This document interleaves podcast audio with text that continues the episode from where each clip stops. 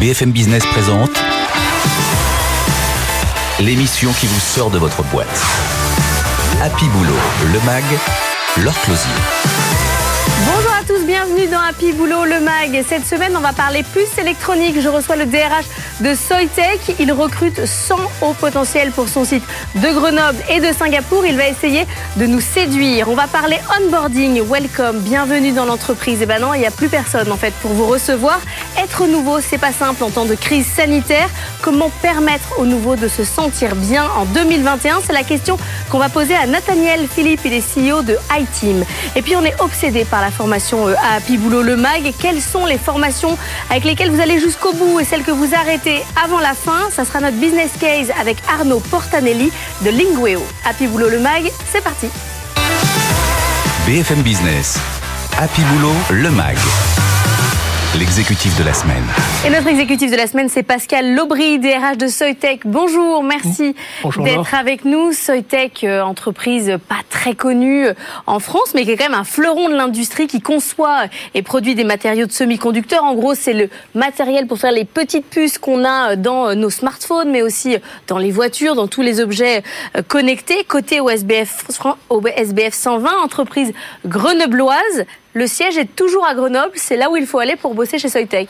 Effectivement, euh, Grenoble est le berceau de la société. En fait, les, technologies dont vous parlez, ces, ces matériaux que nous fabriquons, que nous avons inventés, ça vient d'une technologie du CEA, d'un laboratoire qui se trouve à Grenoble. L'entreprise est née à Grenoble et continue de grandir à Grenoble. Donc oui, c'est là. L'essentiel en France se trouve se trouve là-bas. Nous avons notre siège, nous avons notre principale usine, toute l'innovation est à Grenoble. C'est un atout pour attirer euh, des talents euh, d'être à Grenoble ou c'est un frein? C'est un bassin d'emploi qui est dynamique, Grenoble, euh, notamment sur les métiers d'ingénieur. Il y a énormément d'entreprises, il y a beaucoup d'emplois. il y a la nature. Si vous avez vu les photos de Soitec autour, c'est un écrin entouré de montagnes. Donc, il y a beaucoup de gens que ça, que ça tente, surtout en ce moment de quitter les très grandes villes, de pouvoir euh, se mettre au vert. Et c'est quelque chose que je mesure dans les, entretiens, y compris avec des, cadres dirigeants, de cette envie d'aller un peu au calme, au vert, dans la nature. Et, dans ce cas-là, c'est un atout. Alors pour d'autres personnes, ça peut être un élément de réflexion, de choix familial, etc. Mais, mais c'est pas un handicap en tout cas. Il n'y a jamais, osé jamais dit, tiens, il faudrait aller ailleurs, euh, faire un autre centre à Paris, jamais. On a eu par le passé une activité euh, solaire dont les, bureaux étaient à Paris, effectivement, mais le monde de la microélectronique et du semi-conducteur en France, euh, Grenoble est un peu une Silicon Valley de, en Europe pour ce, cette, cette industrie, donc c'est une place très légitime. Vous employez 1600 euh, personnes dans le monde, 1460 en France. Quelle est la part d'ingénieurs là-dedans? La part d'ingénieurs, c'est presque une moitié. Euh, donc euh, c'est important. On a, une, une, industrie assez automatisée. Donc on a, par contre, on a beaucoup de développement, de, de R&D. Donc on a un nombre d'ingénieurs euh, très très significatif et en croissance, comme vous le savez, nous recrutons vous lancez euh, là depuis le début du mois de janvier un programme de, recrutement de 100 personnes qui s'appelle Elevate. C'est suffisamment, euh, c'est pas tellement courant de recruter euh, en, ce moment, même si toutes les entreprises sont pas en difficulté. 100 personnes, 100 au, au potentiel. 100 personnes qui vont nous aider dans les 100 jobs différents qui sont qui sont ouverts. Donc tous les tous les emplois ne sont pas les mêmes. Oui, à Soitec, on aime bien recruter des potentiels parce qu'on a une entreprise qui sait garder ses collaborateurs longtemps. Alors comment elle fait? Quand je suis arrivé à Soitec, quelque chose m'a frappé, c'est la fierté à tous les niveaux de l'entreprise, qu'on parle des opérateurs en salle blanche, des différents responsables, des ingénieurs, etc.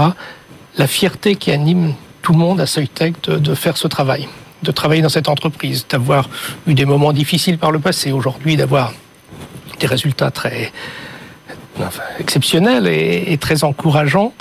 Euh, il y a une vraie fierté, et, à Grenoble, de manière générale, une vraie fierté vis-à-vis de cette, de cette entreprise qui est, qui est une pépite technologique en France. Donc les gens restent et pour cette raison, euh, il est important de pouvoir les faire grandir et le potentiel c'est ça, c'est la capacité à évoluer, à grandir. Vous, vous avez été DRH dans la mode, vous avez été DRH chez SPI aussi, qui est service pétrolier. Vous dites qu'il y a une fierté de travailler dans une entreprise de pointe. C'est quoi C'est l'industrie? Qu'est-ce que ça change les semi-conducteurs? Alors, je crois que la, technologie, bien sûr, est un, sujet de, fierté, mais aussi la, culture de l'entreprise qui a vécu des, moments difficiles où tous ensemble, les, salariés se sont attelés à redresser l'entreprise et avec le succès que vous connaissez aujourd'hui. C'est pas uniquement la technologie, c'est c'est l'entreprise combative. Il y, a, une idée vraiment de défense de, cette pépite industrielle. Tout à fait. Il y a un attachement à la marque, au produit, à sa présence à Grenoble. C'est c'est très presque touchant, émouvant de voir à quel point chacun est à cœur cette entreprise. Mais du coup, quand vous, quand vous allez recruter, là par exemple ces 100-là, mais, mais d'autres, euh, vous vérifiez quoi? Que les gens connaissent bien l'entreprise, euh, qu'il y a cette envie, le, le semi-conducteur peut-être que tous les talents ne connaissent pas. Est-ce qu'il faut qu'ils se soient intéressés à ce tech euh, avant de rentrer? C'est pas c'est pas un examen de passage, hein, un entretien de recrutement. Bah, ça pourrait, hein, vérifier les connaissances sur l'entreprise. Mais euh, le plus souvent, les, les, candidats viennent pas par hasard, donc ils se sont renseignés. Ils, euh, je suis même impressionné par la plupart des, des, candidats à quel point ils ont potassé, regardé toutes les informations qu'ils pouvaient recueillir, écouté les, les interviews de notre directeur général.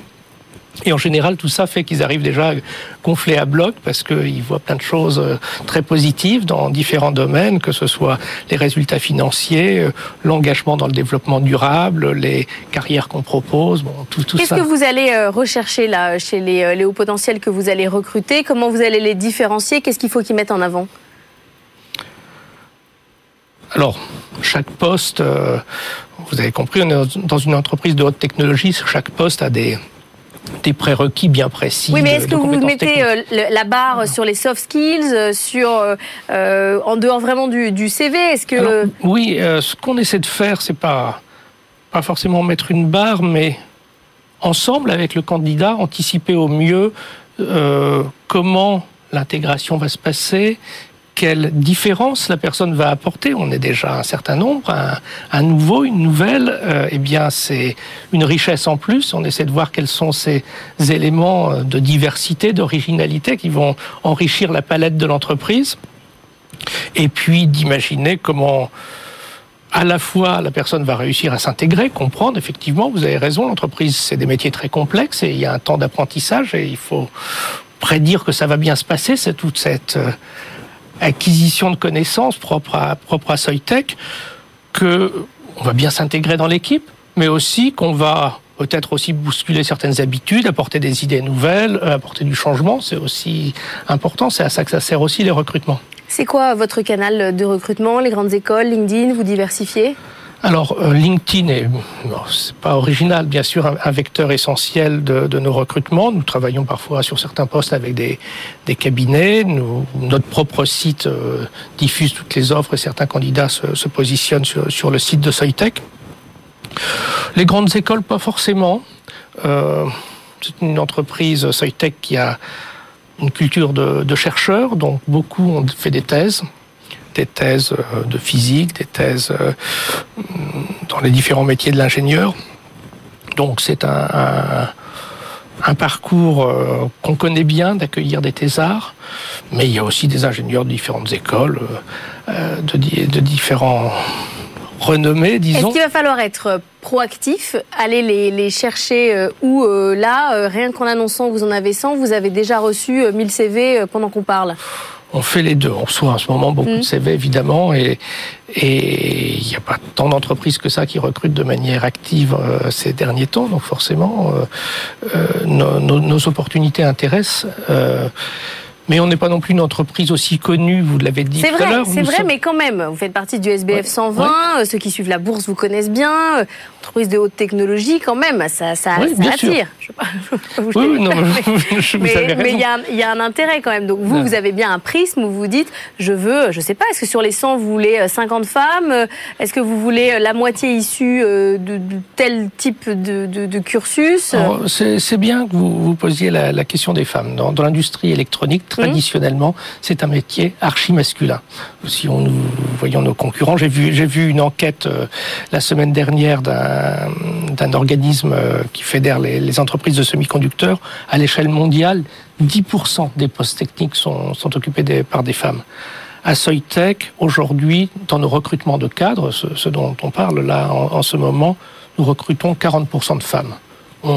Donc avec une proactivité, quoi, avec, une volonté vraiment. Avec une proactivité et aussi parce que ça se sait et que les femmes se positionnent peut-être, je ne sais pas. Euh, mais en tout cas, on a, on a à cœur effectivement de de se rapprocher de la parité. La, la question de la diversité, c'est pas seulement la question homme-femme, mais, mais c'est un élément important et, et c'est un élément très différenciant par rapport au, secteur du, du semi-conducteur ou de la microélectronique. Soitec euh, se démarque dans, dans ce domaine-là. Je vais vous faire le même euh, quiz RH que euh, tous les DRH qui passent à votre place. Vous me dites si on continue ou on arrête. Le CV classique, on continue ou on arrête On continue. Les horaires, on continue ou on arrête alors, il y a une activité en usine, donc on continue pour, pour ça. Pour les postes de cadre Pour les postes de cadre, non, il n'y a pas d'horaire. On s'en fiche. Les tests de personnalité, vous en faites ou pas Non. Les team building, quand on pourra enfin arrêter de faire des team building sur Zoom, est-ce que vous mettez en place ce type d'activité? J'aime pas le mot, mais on aime bien être ensemble. Oui, moi ça c'est sûr. Les Chief Happiness Officers, vous en avez ou pas? On a des gens heureux, on s'intéresse à la qualité de vie au travail, mais on n'a pas. Il n'y a pas de poste dédié. Non. Les, les livres de coaching, vous en lisez ou pas? Non, je suis certifié coach. C'est déjà pas mal. mais vous lisez pas les livres de développement personnel? Non. Les, les, écoles dans chaque entreprise, est-ce que euh, vous allez vous mettre à faire une école Soitec pour euh, former vos propres collaborateurs? Alors on a on tout un corpus de formation, oui, euh, mais pas une école Soitec. On forme notamment au management parce que les formations d'ingénieurs et notamment le, les formations par la recherche préparent pas beaucoup au management, donc on, accorde beaucoup d'attention à former nos, futurs managers à, ce rôle-là, qui est, très important. C'est le principal volet de nos formations internes.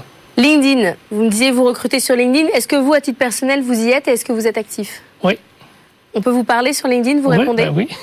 Votre boîte est ouverte. En, vrai, attention, je teste. Hein. Après, je vérifie. Merci beaucoup d'être venu euh, nous voir dans Happy Boulot le Mag. On va parler euh, onboarding. Comment faire en sorte que les salariés se sentent bien quand ils arrivent dans une entreprise alors qu'il n'y a personne? BFM Business. Happy Boulot le Mag.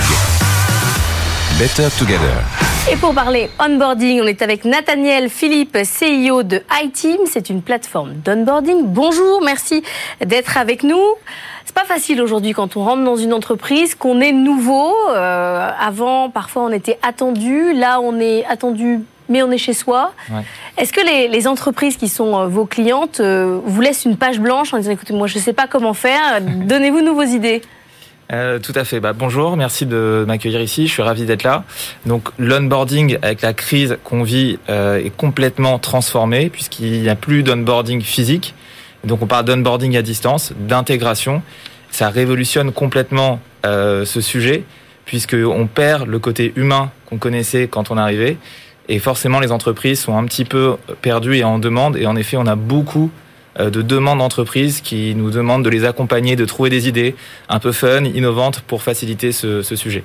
Si on oublie euh, le Covid, euh, trois secondes, vraiment que trois secondes, ça existe encore les boîtes qui ne s'intéressent pas à leur stratégie d'onboarding, c'est-à-dire qu'il y avait des salariés qui arrivaient le premier jour et que personne n'attendait? Oui, tout à fait. En fait, la question, c'est finalement pourquoi l'onboarding? Pourquoi c'est important? On voit que ça permet d'améliorer l'engagement des collaborateurs, leur implication. Ça va permettre euh, deuxièmement, qui puisse être intégré à la culture de l'entreprise, et puis euh, le ramp-up, c'est-à-dire la formation qui puisse être formée. Donc, euh, beaucoup d'entreprises n'étaient pas forcément hyper impliquées sur ce sujet d'onboarding, et on voit que depuis quelques années, il y a une vraie transformation et qu'on a des solutions comme les nôtres. Et les premières minutes, les premiers jours sont essentiels en fait dans la manière dont on va juger l'entreprise. Tout à fait. En fait, on va même parler de pré-boarding, donc c'est avant l'arrivée. Euh, et donc prendre contact avec le collaborateur avant même qu'il arrive, arrive, ça répond à un enjeu de fidélisation et turnover, euh, puisqu'on a énormément d'entreprises qui euh, voient leurs collaborateurs même pas arriver le jour J. Ça peut arriver dans des secteurs qui recrutent énormément, comme le conseil. Ils viennent pas. Ils viennent pas. Parce qu'ils n'ont pas eu de texto la veille leur disant coucou, on t'attend. Ouais, parce que parfois c'est des étudiants qui sont recrutés jusqu'à ah six mois avant et en fait ils sont vraiment demandés. C'est le cas des développeurs. Ils sont ailleurs en fait. Ils, bah, ils, sont chassés et donc s'il n'y a pas cette relation qui est maintenue pendant les 3, 4, 5, 6 mois euh, avant l'arrivée, euh, il peut ne pas arriver. Et donc du coup, euh, l'intégration répond à ces enjeux-là de, de, de, turnover et de fidélisation. Alors comment on fait là euh, en pleine crise sanitaire? C'est compliqué et c'est vrai que le, une plateforme digitale a toute son importance. Euh, J'aime bien me raccrocher au concept des 4 C qu'a pensé euh, une professeure en ressources humaines aux États-Unis. Donc c'est les 4 C de l'onboarding la clarification, euh, les connexions, la compliance et la culture d'entreprise. Et donc un enjeu qui devient encore plus important, c'est les rencontres et la connexion comment j'aide le collaborateur à tisser un réseau dans l'entreprise. On a énormément Mais là, de il va pas enchaîner les Teams. Comment, comment on fait? Bah, ça peut être une solution, malgré tout, de bien préparer son planning pour qu'il ne soit pas seul.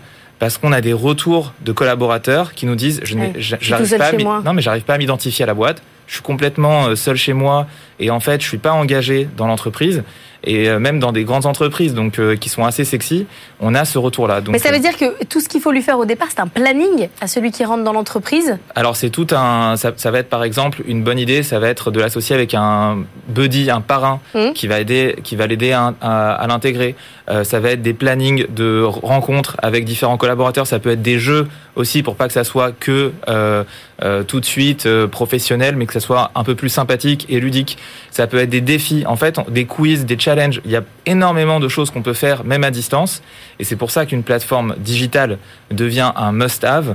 euh, dans ce contexte. Alors comment on fait pour arriver à sentir les petits trucs de l'entreprise, la culture, les non-dits, tout ça qui sont tellement ouais. utiles quand on arrive dans une entreprise? Bon, il y a des choses qu'on pourra pas faire passer euh, à distance, Mm. c'est une évidence. Par contre, on peut faire beaucoup malgré tout, et donc euh, bah, ça va être des, des rencontres, ça va être des loteries, ce qu'on appelle des petits cafés euh, roulettes, donc euh, faire en sorte que les personnes puissent euh, se Donc rencontrer. on fait tourner et on Voilà. prend au pif quelqu'un avec lequel prendre un un café. café, par exemple, c'est des trucs un peu fun. Euh, un déjeuner avec le CEO, même à distance.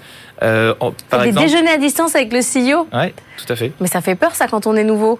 Bah justement, c'est euh, ça permet. Alors ça peut être du top management euh, et ça permet de déjà euh, expliquer la stratégie de la boîte, que la personne puisse aussi se familiariser avec euh, la vision et euh, justement c'est très important euh, d'enlever un petit peu euh, les mythes qu'on peut avoir autour de ça pour euh, rapprocher le collaborateur de l'entreprise. Remarquez ça, c'est des choses qu'on n'aurait jamais pu faire en physique. Un petit- le déjeuner comme ça chez Ouais. soi, vous êtes à peu près sûr que tout le monde est là, il n'y a pas de resto de toute Ouais, façon. les gens sont à l'heure. euh, Ouais. Non mais c'est vrai, mais ça ouvre des- de nouvelles euh, a- possibilités. bien sûr, mais il y a plein de, il y a plein de sujets autour euh, euh, de ces nouveaux modes de collaboration et euh, de l'engagement collaborateur. Et euh, d'ailleurs, c'est pour ça aussi qu'on a tout un, un, un module sur A-Team autour de l'engagement et faciliter l'organisation du télétravail pour les entreprises. Est-ce qu'il faut faire là, en ce moment, avec la crise sanitaire, encore plus attention aux nouveaux arrivants qu'avant? Bah, plus que plus que jamais. Et d'ailleurs, on le voit bien, les entreprises, elles ont pris le sujet euh, à, à bras le corps. Euh, nous, cette année, euh, même en temps de crise, on a réussi à faire une croissance de plus de 150%. C'est juste énorme. Pourtant, on est sur du recrutement, donc on voit bien qu'il y a un vrai, euh, euh, qu'il y a un vrai enjeu. Et euh, l'idée, c'est de pouvoir accompagner les entreprises et de leur donner plein de petits tips, d'idées euh, autour de autour de l'intégration. Merci beaucoup, euh, Nathaniel Fizi- Philippe, d'être venu nous voir, Merci CEO de iTeam. On va parler, nous, de formation. BFM Business. Happy Boulot, le MAG. Business Case. Et on est avec Arnaud Portanelli, cofondateur de Lingueo. Bonjour, Bonjour merci euh, d'être avec nous. Il faut qu'on raconte euh, aux gens qui nous regardent que je vous ai fait travailler en secret pour moi. Je voulais savoir quelles sont les formations les plus suivies, celles qui ne le sont pas et celles qui sont arrêtées jusqu'au bout. Donc vous avez sondé euh, votre communauté pour BFM Business et pour Happy Boulot le Mag et vous allez me donner les résultats. Qu'est-ce que dit ce sondage? Alors, question chiffre. Avant de parler rapidement de ce que les gens ont pres- ont- s'engagent à faire sur l'année prochaine, je voulais juste revenir sur cette année, l'année 2021, Ouais. 2020, pardon, l'année précédente, puisqu'au Conseil des ministres cette semaine, donc il y a eu les chiffres récapitulatifs, pardon, de euh, de l'année 2020, et ce sont des chiffres que je trouve très euh, prometteurs et intéressants. Donc il y a eu 930 000 personnes qui ont fait une formation dans le cadre du compte personnel de formation, ce qui prouve un engouement pour la formation des Français. 350 000 Français, en plus de ces 900 000, se sont formés dans le cadre du plan de formation qui s'appelait le FNE, c'est-à-dire dans le cadre de l'activité partielle, donc sur cette période-là. Donc 350 000 personnes. Je trouve ça très bien, surtout qu'on est donc à 75% des objectifs du gouvernement qui s'est fixé un cap des 1 500 000 personnes formées sur l'année 2022. Donc moi, sur 75%, on peut considérer qu'on va atteindre ce Mm. cap de formation. Donc j'ai envie de dire bravo. Ça, c'était pour un rapide point sur les chiffres de l'année 2020. Donc Con- déjà, il y a des gens qui se sont formés, l'objectif est presque atteint, euh, il y a eu un mouvement, ça a changé sur la formation. Complètement. Ça a changé complètement. C'est-à-dire que vraiment les Français ont pris en main leur euh, parcours professionnel et en fait ce, euh, ce confinement qui était le premier confinement qui était vraiment euh, euh, abominable pour la population, il a été utilisé par beaucoup d'entre eux pour se former. Mm. Hein, Après peut-être Donc deux c'est déjà une semaines bonne de, nouvelle. Exactement. En même temps, euh, c'est bien parce que ça fait comprendre aux Français que la formation est là. C'est pas simplement. Vous allez voir dans les sondages, on va y Mm. venir très vite. Les gens se plaignent de pas avoir le temps. Ben, en fait, c'est bien de pas faire que de regarder euh, des euh, des séries sur Internet. C'est un message à la population. voilà, message à la population. Vous dites toujours que vous n'avez pas le temps. Euh, supprimez une ou deux séries et formez-vous à la, à la matière que vous voulez.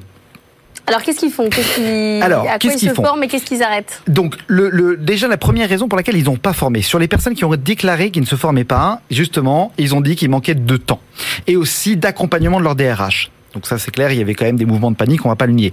La deuxième, c'est le rythme de la formation qui n'était pas adapté au rythme de la poursuite de l'activité. Évidemment, on comprend bien ce, ce contexte et cette obligation d'adaptation de la formation au marché. Et puis aussi, pas d'offre de formation. Alors ça c'est vachement intéressant parce que ça revient tout le temps dans toutes les études. Les Français ont du mal à voir, à avoir une vision, une vis- de, de, de comparer en fait l'offre de formation. Malgré le compte personnel de formation, quand même, qui est assez clair sur la question. hein. Alors, Ah, il y a- il est bien, il est très bien. Il faut encore travailler le moteur de recherche, encore et notamment là en décembre, ça a été décalé de quelques mois. Il y a les notations des, des actions de formation qui vont venir en complément pour indiquer ce euh, les bonnes formations des, euh, des moins bonnes, on va dire, et ça va aider l'utilisateur à trouver euh, à trouver ce, ce qu'il souhaite. Mais effectivement, malgré ce, ce travail, qui est un travail colossal, hein, qui n'a pas d'équivalent dans d'autres pays du monde, euh, cette disponibilité de l'accès de l'accès à l'offre, malgré ça, les Français continuent à dire qu'ils ne trouvent Il pas euh, d'offres, euh, en tout cas qui correspondent peut-être à leur demande. Et vous allez voir dans les sondages, on a vu que sur les euh, formations qu'ils disent pour l'avenir, les Français ont plein d'idées. Donc c'est aussi certainement une des raisons qui fait que les Français trouvent pas forcément l'offre adéquate, c'est qu'ils ils veulent absolument tout faire. Donc si on prend, pour revenir à la question proposée, les podiums, Mhm. étonnamment, alors il y a, il y a deux formations qui sont arrivées au même niveau. Numéro un, c'est l'anglais et Excel. L'anglais, j'étais pas très surpris, hein, comme vous savez, Mhm. Lingueo, mon organisme de formation, de propose ça et c'est Mais pas Excel, pour c'est rien. un peu surprenant. Mais Excel, j'avais envie de dire aux auditeurs, euh, voilà, euh, sachez que BFM aujourd'hui vous informe, Excel existe toujours et les gens se forment à ce logiciel. Très surprenant. Alors euh, voilà, en tout cas ça a été les deux programmations qui sont sorties en premier. Après, il y a eu tout ce qui était réseaux sociaux. Normal, on sent que les gens sont stressés par rapport à ça, ils ont besoin d'acquérir des compétences numériques, ils se proposent ça. Après, l'organisation du temps, toujours le temps, le Mm. temps, le temps qui revient. Troisième position, l'organisation du temps. Puis après, les HACCP, qui sont des formations obligatoires que je ne connaissais pas. Et donc, je vous informe que c'est sur l'hygiène alimentaire. D'accord. On a demandé si euh, ils étaient à terme, cette fameuse question sur Oui. la complétude. Est-ce qu'ils sont arrivés à terme de leur formation? Bonne nouvelle, 69,2% ont considéré, ont défini, ont dit qu'ils ont fini leur formation. C'est énorme, surtout que sur les 30,8%, les- il y a 33% de ces gens-là qui restent, qui ont défini qu'en fait, pourquoi ils n'ont pas fini? Bah Parce qu'ils sont encore en train de se former. Donc, clin d'œil à Pareto, ce que ça veut dire, c'est qu'on est à 80%, 80-20, 80% de gens qui vont finir la formation qu'ils ont engagée. Franchement, c'est vraiment quelque chose de taux d'abandon qui est très faible. 20% de taux d'abandon, c'est quand même faible, d'autant plus qu'on sait que pendant cette période-là, beaucoup de formations ont été mises à distance du fait de la, la crise sanitaire. Donc on s'aperçoit quand même que c'est des formations qui sont suivies, contrairement à il y a à peu près 10 ans, où on parlait de tout ce qui était MOOC, avec peut-être un taux de complétude à l'époque de 20%. Donc on a passé du 20% de l'époque au 80% maintenant. Pourquoi? La raison principale, je pense, c'est que les formations de nos jours maintenant sont tutorées. On n'est plus à l'ère du MOOC, on est plutôt à l'ère du SPOC. Donc le SPOC, c'est des petits groupes avec un professeur derrière humain. Ça veut dire qu'on n'est pas laissé seul devant son écran à se former, à s'auto-former avec des, des docs. Quoi. Cette se- méthodologie-là ne fonctionne ouais. pas. C'est c'est ce qu'on s'est aperçu dans les dernières Mm. années, ou fonctionne avec une partie de la population vraiment très faible, qui sont personnes, les personnes les plus motivées. Maintenant, ce qu'on a s'est aperçu, c'est que pour que la formation soit réalisée, il faut soit qu'elle soit en petits groupes, soit en individuel, ce qu'on dit en anglais one-to-one, donc tête à tête, très près adapté par exemple pour la formation linguistique. Et pour tout ce qui est autre que formation linguistique, tout ce qui est soft skills, il y a de plus en plus de formations qui sont donc tutorées avec du contenu, bien sûr des vidéos. Et ça, ça marche. Et ça, ça et ça fonctionne va jusqu'au bout. ça fonctionne, les gens le suivent la formation et à, la- à- et à la fin sont satisfaits parce que finalement il y a que deux finalement taux pour vérifier la, la satisfaction de l'individu, c'est la complétude et le taux de satisfaction. Arnaud, il nous reste 30 secondes. Est-ce qu'il y a des secteurs où on suit moins sa formation que d'autres? Est-ce que justement sur Excel on abandonne? Est-ce que là vous avez Ah, des chiffres? eh Non, parce que personne n'a avoué ça. Ah, Donc, mince. euh, j'ai- ils n'ont pas avoué les formations qu'ils ont abandonnées. On sait juste qu'ils sont très peu à, À avoir abandonné. Et on sait que pour l'année prochaine, ils sont énormément à vouloir se former. L'étude BVA que j'avais fait avec euh, nos Ouais. partenaires de Juno le confirme. Il y a plus de 60% des gens qui veulent se former l'année prochaine. Et, euh, et il y a de tout, par contre. Pour le coup, c'est vraiment beaucoup de, de matière. Donc l'objectif du gouvernement, c'est d'arriver à combien de formations Un million, alors, un, un million cinq cent mille de personnes formées On est, dans on est de- optimiste sur, cette, euh, sur les 1 million 500 000 Moi, je pense qu'on fera mieux. On Je pense mieux. que d'ici 2022, euh, avec tout ce que fait la Caisse des dépôts et le, et, le, et le gouvernement, clairement, on fera mieux avec des formations de plus en plus qualitatives. Eh ben, c'est une excellente nouvelle. On va finir là-dessus. Merci beaucoup euh, Arnaud Portanelli euh, d'avoir travaillé pour moi. Merci, cofondateur de Lingeo. J'ai encore euh, du petit travail pour vous euh, après, après l'émission. Merci. Je vous souhaite un excellent week-end sur BFM Business et je vous dis à la semaine prochaine dans Happy Boulot. BFM Business, Happy Boulot, le MAG. L'émission qui vous sort de votre boîte.